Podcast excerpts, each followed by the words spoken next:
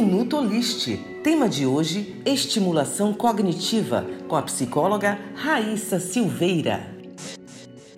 A estimulação cognitiva consiste em técnicas que visam aprimorar funções que estão associadas à qualidade de vida e autonomia dos indivíduos, bem como prevenir e retardar o declínio cognitivo durante o envelhecimento. Quando o indivíduo apresenta um quadro demencial, ele pode ter uma degradação acelerada de funções como memória, atenção, linguagem, entre outros. Através dos exercícios, estimula-se a criação de estratégias compensatórias das funções já deterioradas, uma vez que o nosso cérebro tem a capacidade de se adaptar e modificar sua organização estrutural. O plano terapêutico é individualizado. O profissional realiza mensurações periódicas dos resultados, reavaliando as estratégias a partir da evolução do quadro.